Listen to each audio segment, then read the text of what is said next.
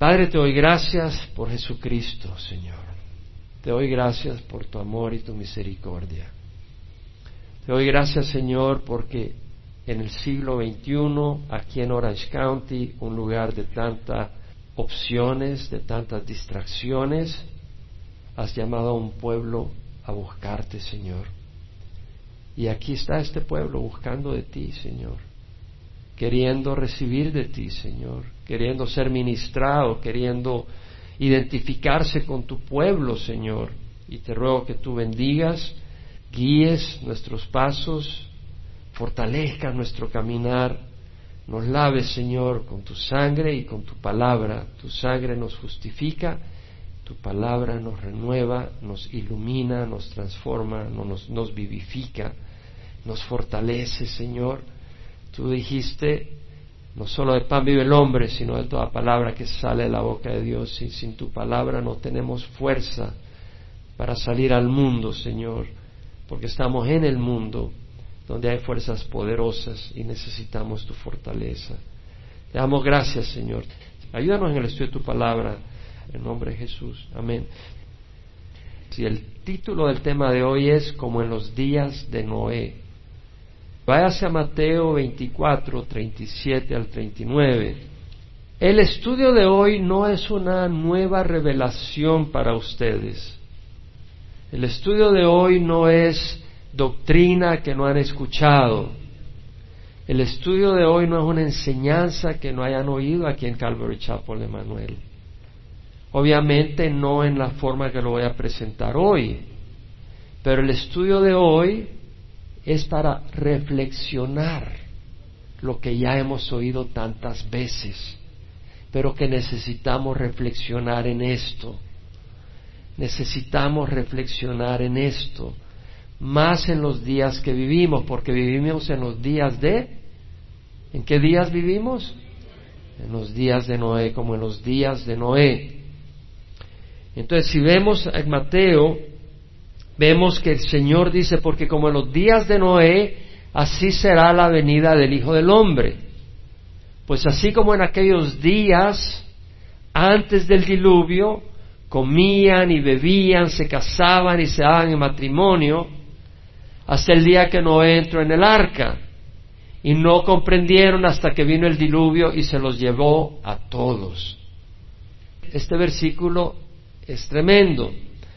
Y es interesante porque un par de versículos antes Jesús dice, el cielo y la tierra pasarán, mas mis palabras no pasarán. O sea, lo que está diciendo el Señor, esto va a ocurrir. Es que esto está seguro. El cielo va a pasar, lo voy a remover, voy a crear un nuevo cielo. El cielo que ves que han visto tus abuelos, tus tatarabuelos, tus antepasados que vio Adán y Eva, esto va a pasar. La tierra en la que ustedes están pisando ahorita, que tiene antigüedad, miles de años, no millones, pero sí seis mil años, va a pasar.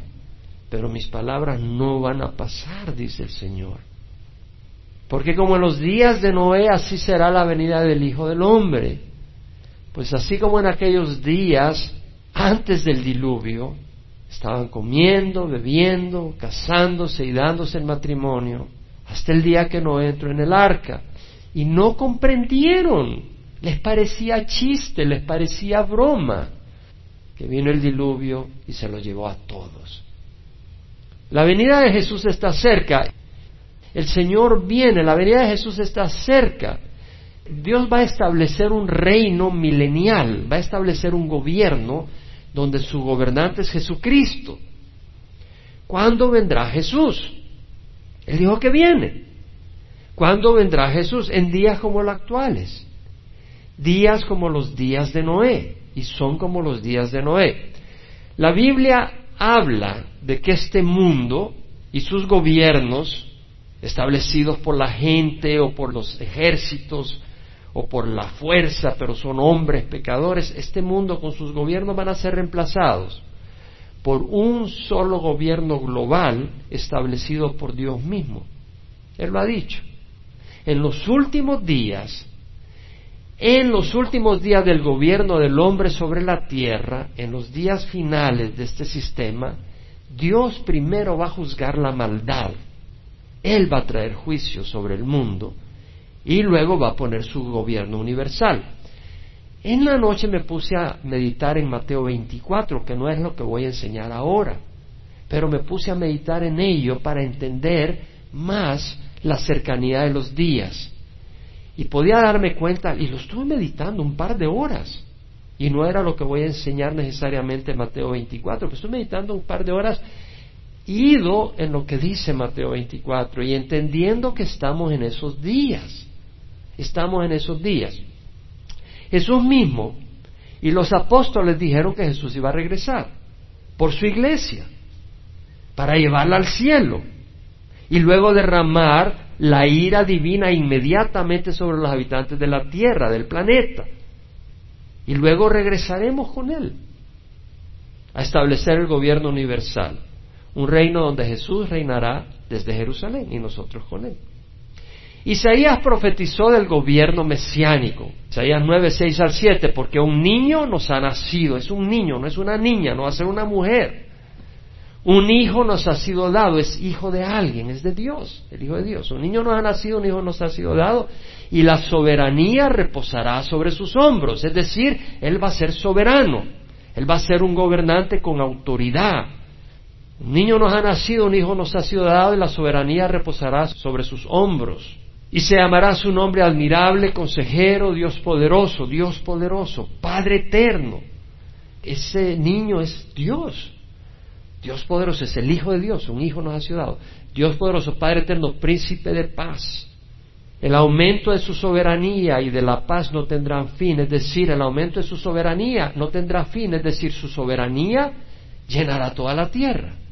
No tendrá límite, el aumento de su soberanía y de la paz no tendrá fin. Sobre el trono de David y sobre su reino, es decir, reinará sobre el trono de David desde Jerusalén, será descendiente de David para afianzarlo y sostenerlo con el derecho y la justicia.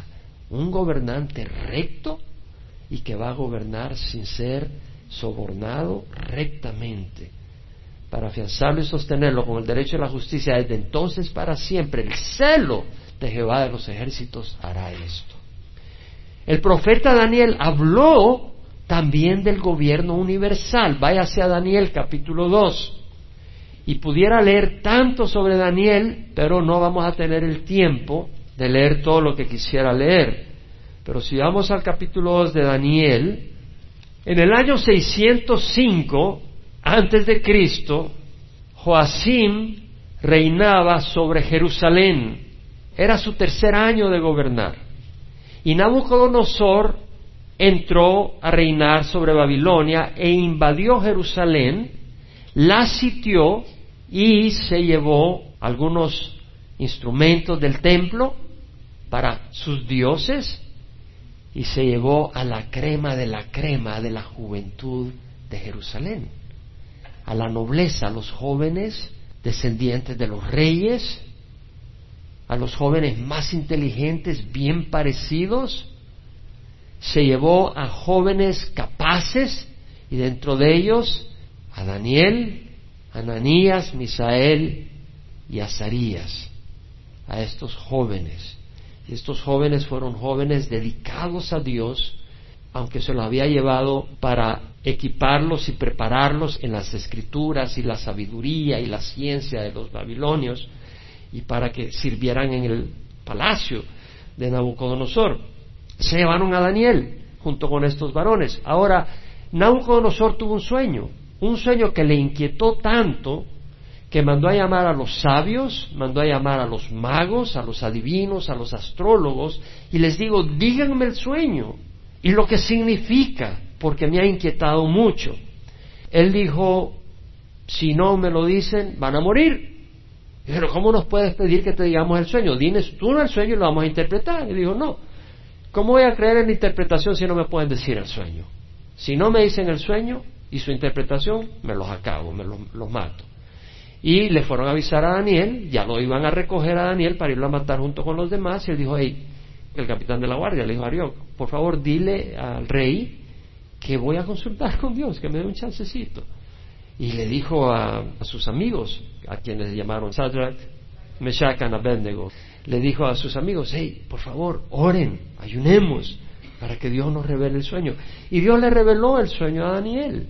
Y entonces viene Daniel y le avisa a Nabucodonosor, o sea, le dice a Arioc, hey, ya tengo el sueño, ya sé lo que es. Y va Arioc y le dice al rey y lo manda a llamar. Entonces, vemos acá Daniel capítulo 2, versículo 31, que aquí está Daniel dándole la visión y le dice, tú, oh rey, tuviste una visión. Y he aquí había una gran estatua. Esta estatua era enorme y su brillo extraordinario. Estaba en pie delante de ti y su aspecto era terrible, es decir, impresionante, era una gran estatua. Y la cabeza de esa estatua era de oro, puro, y su pecho y sus brazos de plata, y su vientre y sus muslos de bronce, y sus piernas de hierro, y sus pies en parte de hierro y en parte de barro. Estuviste mirando hasta que una piedra fue cortada. Ahora hay que entender de que este sueño le vino a Nabucodonosor porque Nabucodonosor tenía pensamientos sobre lo que iba a suceder en el futuro. Entonces Dios le revela los misterios de lo que va a suceder. Misterios porque no se sabía lo que va a suceder en el futuro, solo Dios sabe. Pero Dios se lo revela a Nabucodonosor a través de Daniel. Le está hablando de los reinos que van a ver. Entonces dice, estuviste mirando hasta que una piedra fue cortada sin ayuda de manos y golpeó la estatua en sus pies de hierro, de barro y los desmenuzó. Entonces fueron desmenuzados todos a la vez, el hierro, el barro, el bronce, la plata y el oro. Quedaron como el tamo, es decir, como la paja cuando la separas del trigo, como el tamo de las eras en verano, del patio donde separas el trigo de la paja. Y el viento se los llevó sin que quedara rastro alguno de ellos. Y la piedra que había golpeado al estatua, esta piedra se convirtió en un gran monte que llenó toda la tierra. Esta piedra había sido cortada sin ayuda de manos, es decir, no era una piedra que representa la obra del hombre o que venía de los hombres. Esta piedra viene de Dios. Y hemos estudiado quién es la roca. Jesucristo. Entonces dice, este es el sueño, ahora diremos ante el rey su interpretación. Tú, oh rey, rey de reyes, a quien el Dios del cielo ha dado el reino. Vemos que Dios es el que da el reino. ¿Quién le dio el reino a Nabucodonosor realmente? Dios. ¿Quién le va a dar la presidencia al próximo presidente o presidenta de Estados Unidos? Es Dios quien va a decidir. Es Dios que al final va a decidir. Porque Dios va a decir, esto es lo que quiere la gente, esto es lo que le voy a dar. O voy a tener misericordia, voy a esperar un poco. Las cosas están candentes ahora, hermanos. Están candentes realmente. Las situaciones están candentes. Tú, oh eres rey de reyes a quien el Dios del cielo ha dado el reino, el poder, la fuerza y la gloria. Y donde quiera que habitan los hijos de los hombres, las bestias del campo, las aves del cielo, Él los ha entregado en tu mano y te ha hecho soberano de todos ellos. Tú eres la cabeza de oro. Es decir, el Señor le revela a Nabucodonosor que esa estatua va a representar los reinos a la historia de la tierra hasta la venida del Mesías a reinar y gobernar. Entonces el primer reino es el de Babilonia, Nabucodonosor, que fue un reino universal en la tierra, en toda la área de Medio Oriente, etc. Después de ti se levantará otro reino inferior a ti, y ese reino, el de plata, los brazos, el pecho, ¿cuántos brazos hay? Dos, es el imperio medo-persa. Después del reino babilónico vinieron los medo-persas, que eran dos grupos, los medos y los persas. Era una aleación ahí. Vinieron después, tal como lo profetizó Daniel. Y luego un tercer reino de bronce que gobernará sobre toda la tierra. Después del imperio medo-persa vino el imperio griego, con Alejandro el Magno. Y luego en otras profecías de Daniel habla cómo ese imperio es dividido en cuatro imperios. Y eso es otra historia. O sea, los cuatro generales, cuando Alejandro Magno muere a los 30 años, lo reemplazan sus cuatro generales porque no tenía hijo que lo reemplazara. Entonces vemos acá que y habrá un cuarto reino tan fuerte como el hierro y así como el hierro desmenuza y destroza todas las cosas, como el hierro que tritura, así él desmenuzará y triturará todos estos. ¿Cuál fue ese reino? El romano. Ese imperio vino, pero no ha desaparecido porque Europa es descendiente del imperio romano. Y lo que viste, los pies y los dedos, parte de barro de alfarero y parte de hierro, será un reino dividido. No dividido en el sentido de que están peleando, sino que van a haber varios reyes, varias personas gobernando a la vez, juntos en una alianza, que es la comunidad europea. Es lo que tenemos en Europa unida. Hay países unidos en Europa que son un bloque. Y eso es lo que está profetizando Daniel. ¿Existe esa comunidad ahora? ¿Existe Europa ahora? ¿Y naciones aliadas en lo que se llama la comunidad europea? Existe. Entonces dice, será dividido, pero tendrá la solidez del hierro, ya que viste el hierro mezclado con barro corriente, y así como los dedos de los pies eran parte de hierro y parte de barro cocido, así parte del reino será fuerte y parte será frágil. Hay naciones débiles entre la comunidad europea y hay naciones fuertes como Alemania, Francia. En cuanto al hierro mezclado con barro corriente que has visto, se mezclará mediante simiente humana, pero no se unirán el uno al otro como no se mezcla el hierro como el barro. Es decir, va a haber una unidad, una asociación, pero no se va a convertir un país como decir México o Estados Unidos, sino que va a ser una asociación de naciones una comunidad, tal como ocurre ahora. Tal como viste, y dice, en los días de estos reyes, fíjate que no dice en los días de ese rey, sino en los días de estos reyes, van a ser presidentes gobernando juntos en una comunidad europea. El, estamos en esos días. El Dios del cielo levantará un reino que jamás será destruido. Isaías profetizó quién va a ser ese rey. Y Daniel profetizó que va a ser un reino y que no va a ser destruido. Y este reino no será entregado a otro pueblo. Desmenuzará y pondrá fin a todos aquellos reinos. Es decir, cuando venga Jesús, va a juzgar las naciones. Va a destruir y Él va a permanecer. Tal como viste que una piedra fue cortada del monte sin manos y que desmenuzó el hierro, el bronce, el barro, la plata y el oro el gran Dios ha hecho saber al rey lo que sucederá en el futuro. Así pues el sueño es verdadero y la interpretación fiel. Y podemos hablar más de eso, pero no quiero cubrir más tiempo. Esa roca ve que viene y destruye a esa gran estatua. Y esa roca que se convierte, esa piedra, en un gran monte que cubre toda la tierra. ¿Por qué? Jesús va a gobernar sobre toda la tierra es un gobierno universal desde Jerusalén. Isaías habló de la roca. Isaías, como referencia a 44, 6 y 8, dice, Así dice Jehová, el Rey de Israel y su Redentor, Jehová de los ejércitos, yo soy el primero, yo soy último, fuera de mí no hay Dios. No hay otro Dios. Jehová es el único Dios. ¿Quién es el único Dios? Jehová es el único Dios. Y luego dice, vosotros sois mis testigos, ¿hay otro Dios fuera de mí o hay otra roca? No conozco ninguna. No, el Papa no es la roca de la iglesia. Es Jesús mismo la roca de la iglesia. No hay otra roca, dice Isaías. No hay otra roca más que Jehová. Y Jesús es Jehová. Jehová, Dios se manifiesta en tres personas, en el Padre, el Hijo y el Espíritu Santo. Entonces, no solo lo dice Isaías, lo dijo Jesús mismo y lo dijo Pedro. Como referencia en primera de Pedro 2, 4 y 8, Pedro dice, viniendo a él, a Jesús, a una piedra viva, desechada por los hombres, pero escogida y preciosa delante de Dios. También vosotros, como piedras vivas, sed edificados como casa espiritual. Venimos a ser edificados, pero es la roca para un sacerdocio santo, para ofrecer sacrificios espirituales aceptados a Dios por medio de Jesucristo. Pues se encuentra en la Escritura, aquí pongo en Sion una piedra escogida, una preciosa piedra angular. Y el que crea en Él no será avergonzado. ¿Qué nombre más grandioso? Creer en Él. Esa demanda solo la puede tener Dios. Solo en Dios puedes creer para ser salvo. No hay ninguna criatura. Eso sería idolatría. Entonces vemos que dice, el que cree en Él no será avergonzado. Este precioso valor es para los que creéis, pero para los que no creen, la piedra que desecharon los constructores, esa en piedra angular se ha convertido y piedra de tropiezo y roca de escándalo.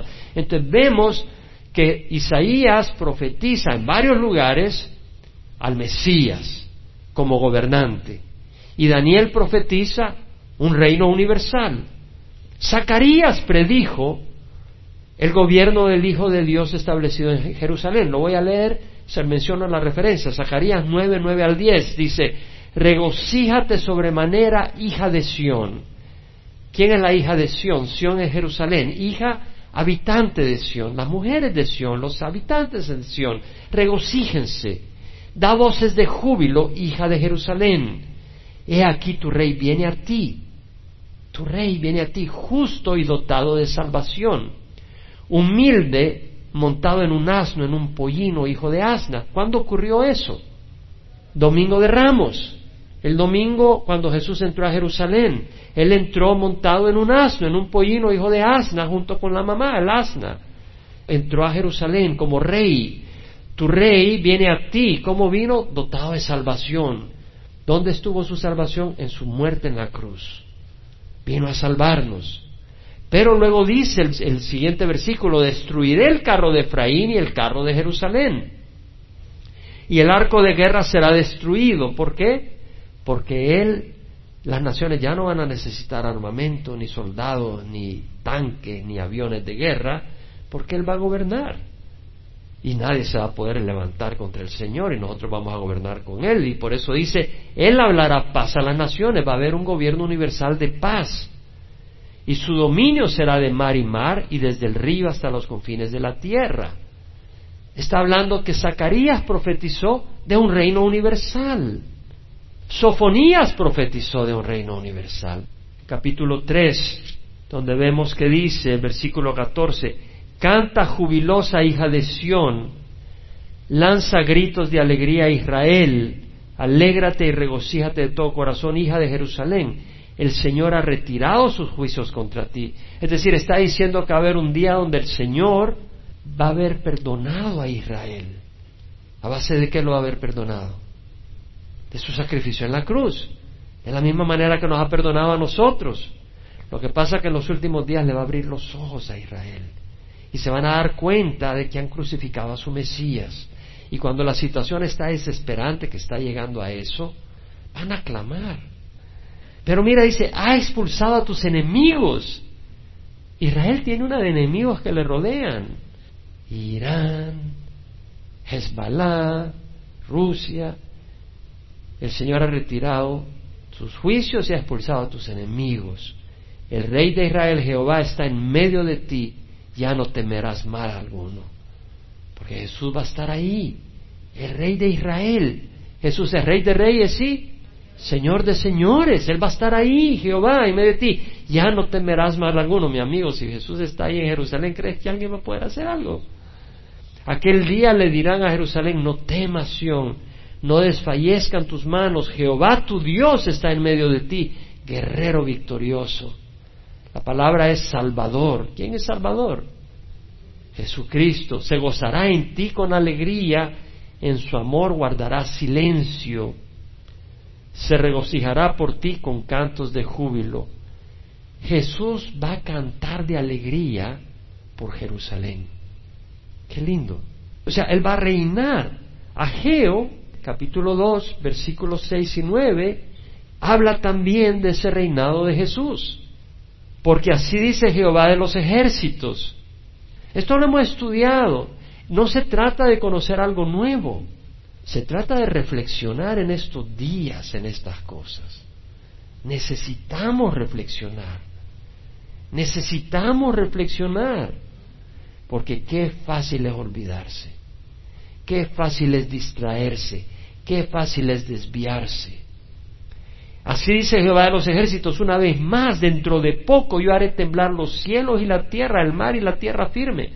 El Señor va a traer su buena conmoción a este mundo y haré temblar a todas las naciones. El Señor va a hacer temblar el mundo. Vendrá entonces el deseado de todas las naciones.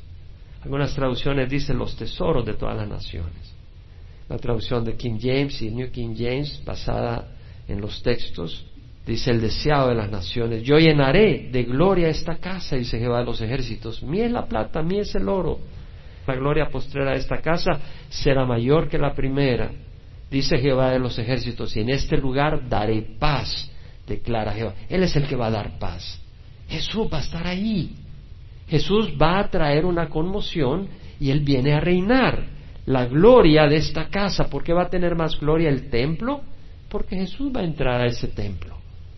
Jesús, el sumo sacerdote. Él es sumo sacerdote y Él es rey. El único que puede tener esa labor. Los sumos sacerdotes no podían ser reyes y los reyes no podían ser sumos sacerdotes. El único que tiene ambas responsabilidades es Jesús. Es sumo sacerdote. Tenemos un gran sumo sacerdote ante Dios. Y Él va a reinar sobre el mundo. Zacarías profetizó del reino mesiánico desde Jerusalén. Zacarías 2, 10 al 11. Canta de júbilo y alégrate, oh hija de Sión. Hija de Sión, ¿qué quiere decir? Residente de Jerusalén. El que vive en Jerusalén. Porque he aquí vengo y habitaré en medio de ti, declara Jehová. ¿Quién es el que va a venir?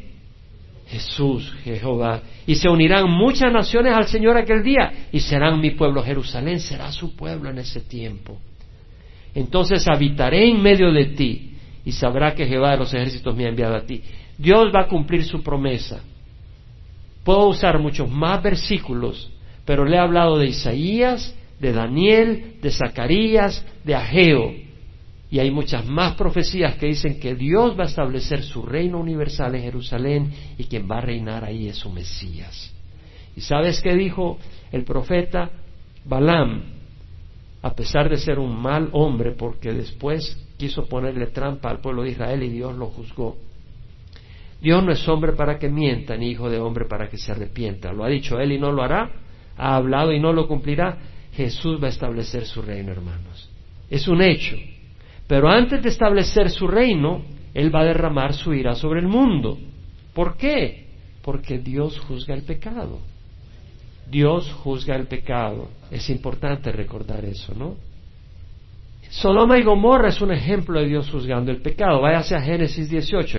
Abraham tiene su tienda en Mamre, ahí en Hebrón, ahí en el encinar, ahí donde hay árboles, ahí había puesto su tienda y se le aparece de repente tres hombres. Bueno, era Jehová. Era una cristofanía, Jesucristo apareciendo en forma humana antes de su venida. Se llama una cristofanía. Es interesante porque mucha gente en estos días dicen he visto a Cristo aquí y allá y el Señor profetizó de eso que va a ocurrir y no va a ser verdad. Es para engañar a la gente. Pero aquí era una cristofanía. Jesús se apareció con dos ángeles y se la presentaron a Abraham a, cierta distancia y, Abraham corrió y lo recibió y los, fue a, matar un, cabrillo de lo mejor que tenía y le dio cuajada y hicieron pan rico y le dieron de comer y él se paró y mientras ellos comían él estaba parado y después de un rato el versículo 20 dice capítulo 18 de Génesis el Señor dijo, el clamor de Sodoma y Gomorra ciertamente es grande y su pecado es sumamente grave. ¿Tú crees que la gente de Sodoma y Gomorra se veían pecadores a sí mismos? No. Ese es el problema. El pecado ciega. Ellos no veían su pecado. Por eso tienes que venir a la iglesia. Por eso tienes que abrir la Biblia. Porque si no, te quedas en oscuridad y te vuelves insensible. Y si estás en la iglesia y cierras los ojos al pecado y estás pecando, ten cuidado, porque se va a endurecer tu corazón. El Señor dijo, el clamor de Sodoma y Gomorra ciertamente es grande y su pecado es sumamente grave. Y en capítulo 19 leemos, Abraham trata de negociar con el Señor, le dice, ¿vas a matar al justo por el injusto? ¿Qué si hay 50 justos? ¿Vas a destruir toda la ciudad? No, si hay 50 justos, no. Ah, pero si hay por cinco justos menos que falten, destruiría la ciudad. Si faltan cinco para los 50, estaba negociando como buen mercader. No le dijo 45, sino por cinco, cinco menos. Eran 45. ¿Destruiría la ciudad? No, no va a destruir para cinco. Ah, perdóname, déjame que pregunte más. y por 30 destruiría la ciudad. No, no destruir. Por 10 destruiría la ciudad. No, no va a destruir por 10. No va a destruir el justo con el injusto. Entonces Dios manda a los ángeles y, van los dos ángeles, se queda Abraham platicando con el Señor. Y manda a los ángeles y van a Sodoma. Y ahí van en busca de Lot. Y Lot le da hospedaje. Y llega la gente de Sodoma a buscar, a sacar a los ángeles para tener sexo con ellos. Era gente depravada. No muy distinta hoy en día. Bueno, los ángeles los ciegan porque querían entrar y abrir la puerta a la fuerza. Y entonces vemos en el capítulo 19, los dos hombres dijeron a Lot, ¿a quién más tienes aquí? A tus yernos, a tus hijos, a tus hijas y quien quiera que tenga en la ciudad, sácalos de este lugar. Porque vamos a destruir este lugar, pues su clamor ha llegado a ser tan grande delante de Jehová que Jehová nos ha enviado a destruirlo. Sodoma no era Israel, Sodoma no era el pueblo de Dios, pero Dios fue a destruirlo. Y salió Lot y habló a sus yernos que iban a casarse con sus hijas y dijo, levantaos, salid de este lugar porque Jehová destruirá la ciudad. Pero a sus yernos les pareció que bromeaba. Tal vez tú piensas que bromea el Señor, tal vez tú piensas que esto es cuento, leyenda. Hay gente que se ríe. El Señor va a destruir la tierra. El Señor destruyó Sodoma y Gomorra. En el versículo 24 leemos que el Señor hizo llover sobre Sodoma y Gomorra azufre y fuego de parte de Jehová de los cielos. Y destruyó aquellas ciudades y todo el valle. ¿Sabe que hay residuos de azufre ahí en, en el área de Sodoma? Y el mismo hecho del mar salado ahí, una vez estaba viendo un estudio que decían de que como que habían depósitos de gas natural y que probablemente esos depósitos estallaron y con fuego agarraron fuego y llovió azufre y no sé qué pudo haber usado Dios, pero daban una explicación interesante de cómo había sido el fuego, ¿verdad? Y que había sido fuego de arriba, no era un fuego de abajo, era un fuego que había caído de arriba, decía el estudio. Y todos los habitantes de la ciudad y todo lo que crecía en la tierra murió, pero la mujer de Lot que iba tras él miró hacia atrás y se convirtió en una columna de sal. ¿Sabes que el mundo tiene mucho atractivo? Ten cuidado de no estar mirando al mundo. El mundo tiene su atractivo. Noé y el diluvio universal son otra muestra del juicio de Dios. En Génesis 6, 5 al 6 leemos que Jehová vio que era mucha la maldad de los hombres sobre la tierra y le pesó al Señor haber hecho al hombre en la tierra y sintió tristeza en su corazón. Y en el versículo 7 y 8 Jehová dijo, borraré de la faz de la tierra al hombre que he creado. Mas Noé halló gracia ante los ojos de Jehová. Halló gracia, halló favor. ¿Por qué? Porque era un hombre temeroso de Dios. No era un hombre perfecto, sin pecado. Todos hemos pecado. Pero él oyó lo que Dios dijo, creyó y se puso a hacer lo que Dios le mandó a hacer. Una arca para salvar a su familia. Y si nosotros creemos lo que el Señor nos está diciendo, de que Él viene, que traerá su juicio, vamos a hacer algo. Vamos a buscar de Dios. Vamos a dejar el pecado. Noé dejó el pecado. Sus hijos y las esposas de sus hijos no andaban jugando con el pecado, si no, no se hubieran subido al arca. Ellos entendieron de que venía el juicio de Dios, creyeron. Entonces vemos que halló gracia, halló favor de Dios, porque todos somos pecadores, pero poner la fe en lo que Dios dijo, Dios lo justificó. Y luego dice que pereció toda carne que se mueve sobre la tierra, todo aquello en cuya nariz había aliento de espíritu de vida, desde el hombre hasta los ganados, los reptiles, las aves del cielo. Solo quedó Noé y los que estaban con él en el arca.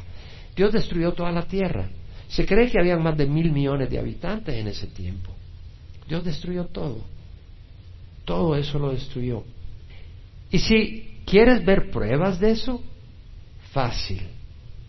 Hay por todos lados. Porque la Biblia dice que se abrieron las ventanas del cielo y se rompieron las fuentes del abismo. Y si tú ves fotos de satélite, hay una cordillera interoceánica en el océano, en la base del océano, que se rompió, tiene 40 mil kilómetros de largo, recorre todo el globo terrestre. Se ve, hubo un rompimiento. Entonces salió agua con gran velocidad, con gran fuerza hacia arriba, aumentó el volumen del mar y esa agua al salir con gran fuerza produjo sedimentos en la rotura, abriéndola, ensanchándola, produjo sedimentos. Esa agua estaba caliente, hubo actividad volcánica y esa actividad volcánica aumentó la temperatura del agua del mar, se calentaron los mares y al haber más calentamiento hubo gran evaporación del mar y al haber mucha evaporación hay mucha lluvia. Y con la gran nubosidad que se produjo, esas nubes filtraron el sol, bloquearon parte del sol. Como resultado se enfriaron las montañas y al enfriarse cayó mucha nieve. Y fue al caer la nieve, la nieve es blanca, refleja la luz del sol, que hace que absorba menos sol en el día y se enfría más la montaña y se va aumentando el área que se va llenando de nieve hasta llegar a formar los glaciares. Tenemos evidencia de los glaciares. Pero el agua del mar que se ha calentado con el tiempo se va enfriando de nuevo, vuelve a su temperatura normal. Y al ocurrir eso disminuye la cantidad de lluvia y además se limpia el aire de las actividades volcánicas y vuelve a entrar el sol como antes y se empiezan a derretir los glaciares. Está toda la evidencia. ¿Qué pasa cuando hay un terremoto en el mar? Se producen tsunamis. Imagínate los tsunamis que se produjeron el día del diluvio. Fueron tsunamis no de 10 metros, no de 30 pies, fueron tsunamis de 30, 40 metros de altura, fácil. Y esos tsunamis venían a gran velocidad arrasando con los árboles que fueron desarraigados y como resultado terminaron flotando como masas de vegetación que fueron atrapadas por sedimentos y formaron los depósitos de carbón. Ahí tenemos las minas de carbón. En algunos lugares con el agua, con los pantanos que se formaron, se formó el petróleo. Tenemos depósitos de petróleo. Claramente la evidencia. Y un animal cuando se muere se pudre o se lo come otro animal, pero tenemos fósiles por todo el mundo. Son fósiles marinos que muestra de que el agua del mar entró adentro de la tierra y arrasó y cubrió toda la tierra. Y los fósiles se forman cuando sedimentos atrapan a un animal, lo atrapan vivo, se muere y se mineraliza por los sedimentos. Entonces tenemos fósiles en todo el mundo que habla de una catástrofe universal. Y tenemos el Gran Cañón de Colorado, donde tenemos estratos que se forman cuando los sedimentos son arrastrados y entonces tienes una capa que se forma y luego otra capa de otro estrato y luego tenemos el Gran Cañón. ¿Por qué? Porque el agua pasa a gran velocidad, con gran fuerza, y rompe un canal y tenemos el Gran Cañón de Colorado. Entonces tenemos toda la evidencia del diluvio universal. Y Pedro dijo, los cielos existían desde hace mucho tiempo, versículos 5 y 7 del capítulo 3 de la segunda de Pedro. Y también la tierra, surgida del agua y establecida entre las aguas por la palabra de Dios. Mira, la palabra de Dios ha sido preservada para nosotros. ¿Sabes que acaban de descubrir un rollo, un pergamino de Levítico, del libro de Levítico? No lo acaban de descubrir. Era un pergamino del año 400 más o menos de nuestra era, de una sinagoga judía que fue quemada. Y esa sinagoga tenía ese pergamino que se quemó, pero lo guardaron. Y acaban los científicos de lograr, por medio de tecnología moderna que jamás habían podido usar, sin tocarlo físicamente, poder desenvolver el pergamino imaginariamente y ver lo que estaba escrito. Yo estaba leyendo ese artículo ayer en Los Angeles Times, era un artículo secular. Y estaban hablando de toda la tecnología que los científicos han usado. Es decir, han usado CT scans, han hecho escaneos pero con tal tecnología moderna que han podido saber cuáles son las capas de ese rollo enrollado carbonizado. Han podido detectar las capas por muchos estudios y tecnología que han usado y luego saber lo que estaba escrito en cada capa, porque están los restos de alguna manera de la tinta. ¿Y sabes qué descubrieron? Que los textos de ese pergamino del libro de Levítico del año 400 es exactamente igual a los textos del Antiguo Testamento que tenían los judíos cuando regresaron de Babilonia. Exactamente los mismos, sin ninguna variación, mil años de diferencia, sin una variación. ¿Sabes qué? Dios se ha encargado de preservar la palabra de Dios. ¿Podemos darle gracias a Dios? Dios se ha encargado de preservar la palabra de Dios. Tenemos la palabra fiel. Y Pedro dice, los cielos existían desde hace mucho tiempo y también la tierra surgida del agua y establecida entre las aguas, con lo que dice Génesis.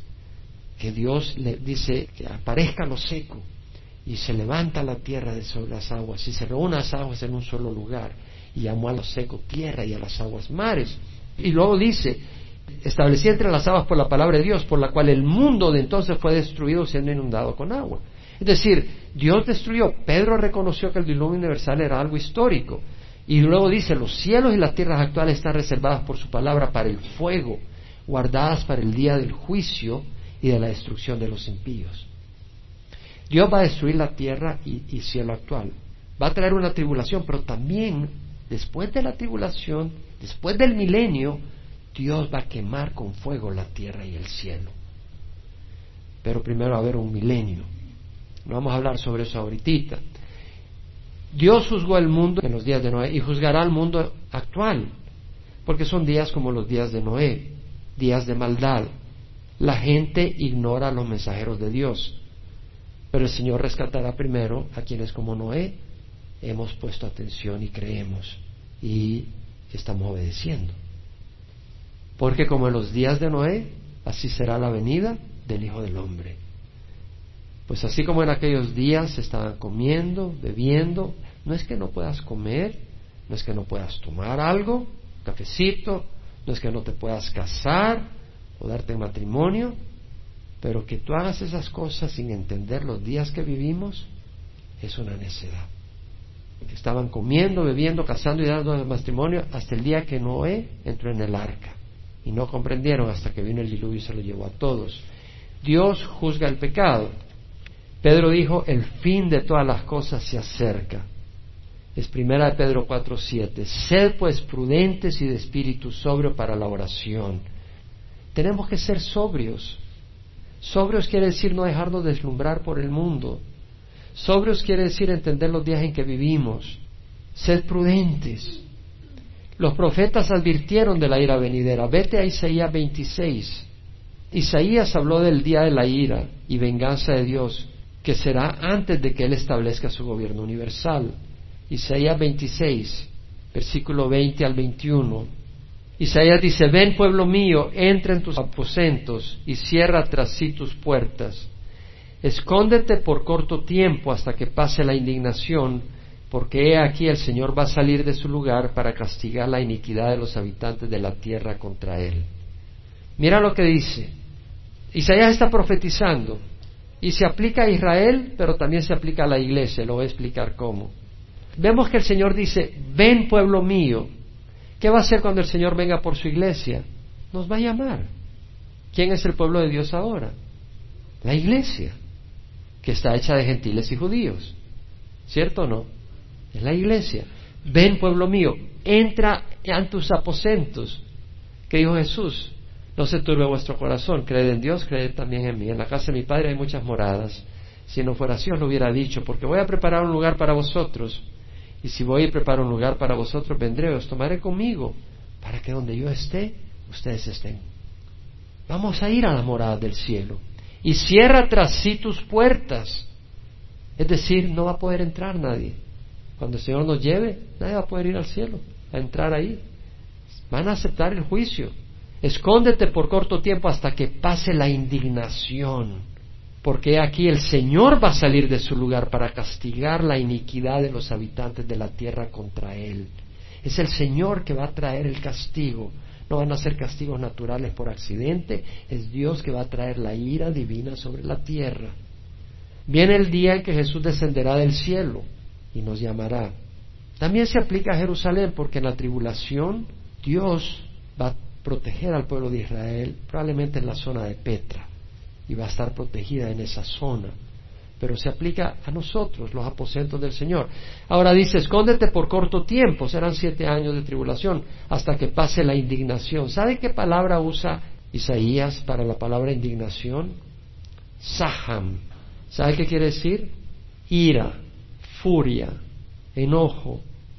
De hecho, la palabra quiere decir espuma, como cuando alguien está espumando de rabia, de furia.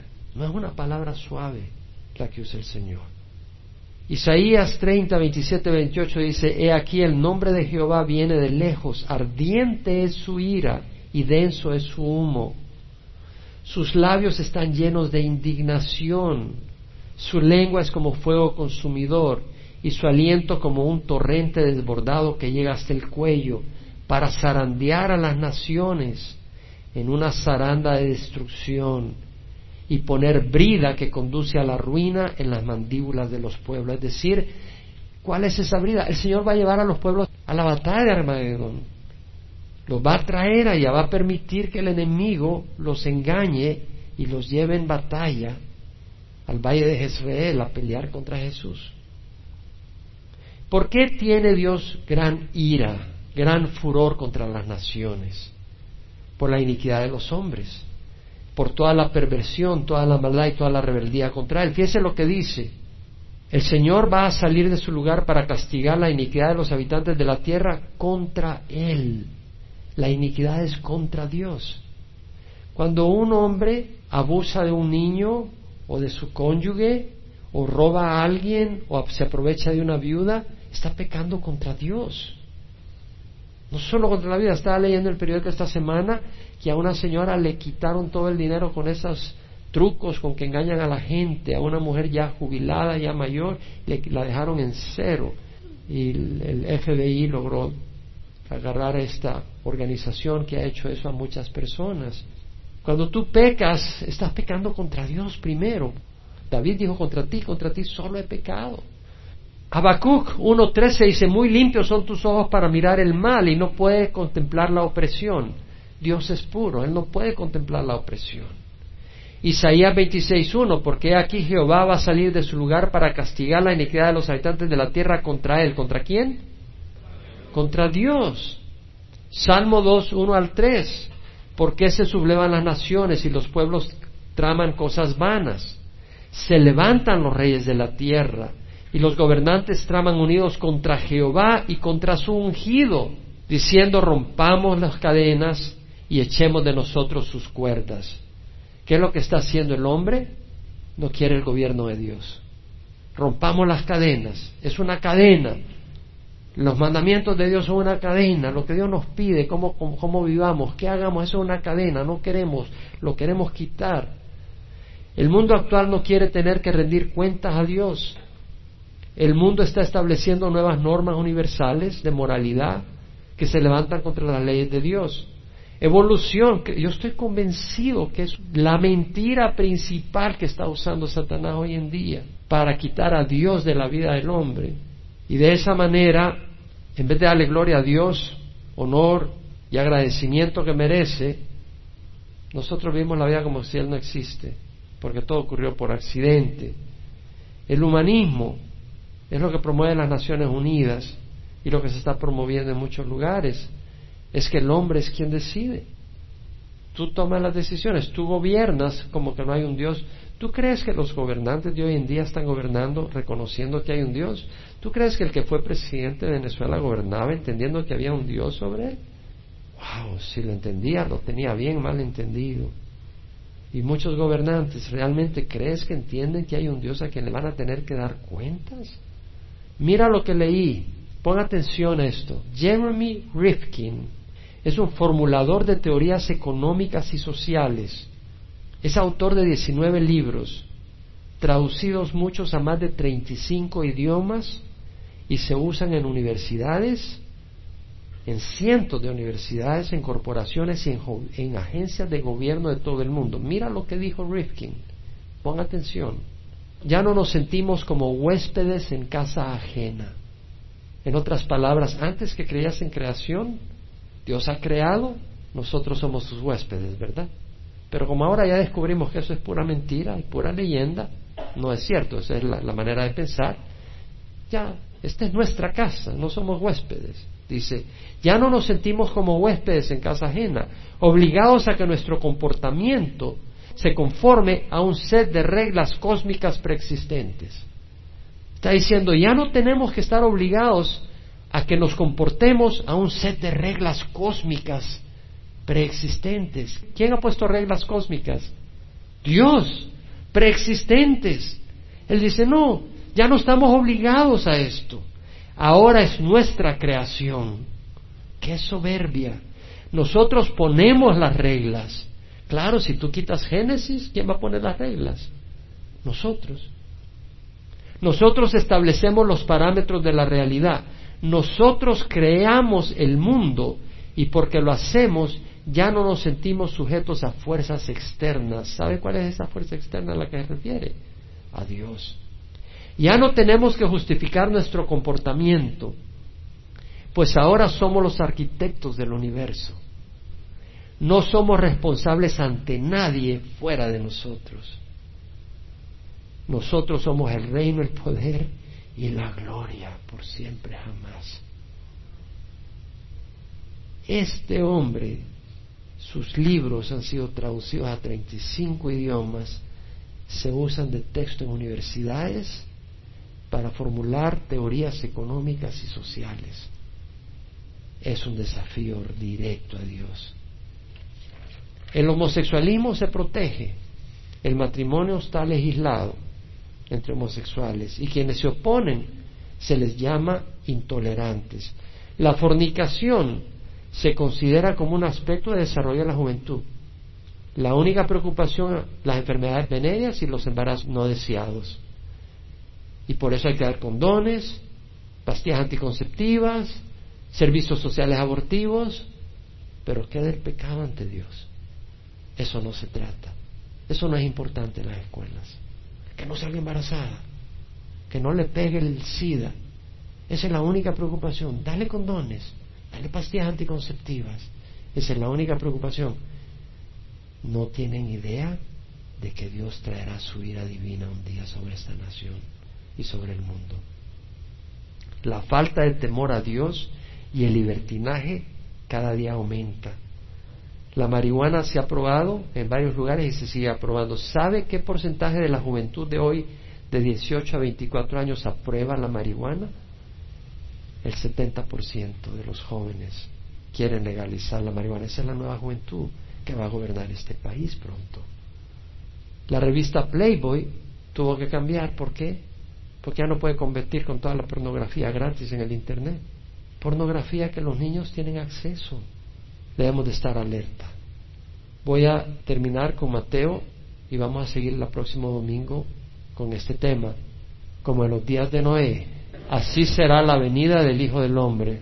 Pues así como en aquellos días, antes del diluvio, estaban comiendo, bebiendo, casándose y dándose matrimonio, hasta que vino el diluvio y se los llevó a todos o sea, hasta el día que no entró en el arca y no comprendieron hasta que vino el diluvio y se los llevó a todos. Vamos a orar. Pero necesitamos, hermanos, reconocer, necesitamos buscar de Dios, no te vayas a confundir, no te dejes arrastrar por el mundo. Estamos en esos días. Los yernos de Lot creían que era broma y no escaparon y tú puedes creer que esto es broma, que esto no va a ocurrir. Es que esto es verdad. Reflexionemos. Y si tú necesitas ponerte en paz con Dios, ponte en paz con Dios. Porque si hoy tú te mueres, ahí se sea tu destino eterno y te vas al infierno. Tú tienes que recibir a Cristo y decirle, perdona mis pecados, quiero caminar en rectitud, y la sangre de Cristo te limpia. Mira, nadie de nosotros es suficientemente bueno para entrar al cielo por sus obras. Es por la sangre de Cristo. Pero tiene que haber una decisión en tu corazón.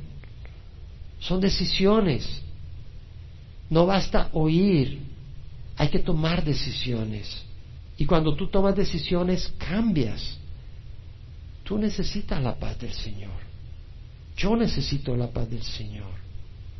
El mundo tarde o temprano te va a destruir. Huye mientras es posible huir. Recibe al Señor ahí donde estás. Ora conmigo. Padre Santo, te ruego perdón por mis pecados. Creo que Jesús murió en la cruz y que resucitó y que su sangre es suficiente valiosa, muy valiosa para pagar por mis pecados. Y yo quiero ser tu hijo, Señor. Recíbeme como tu hijo y dame tu Espíritu Santo para tener poder sobre las tentaciones y tener discernimiento para saber el bien del mal y tener entendimiento para entender tu palabra. Te lo ruego, Señor, en nombre de Jesús. Amén.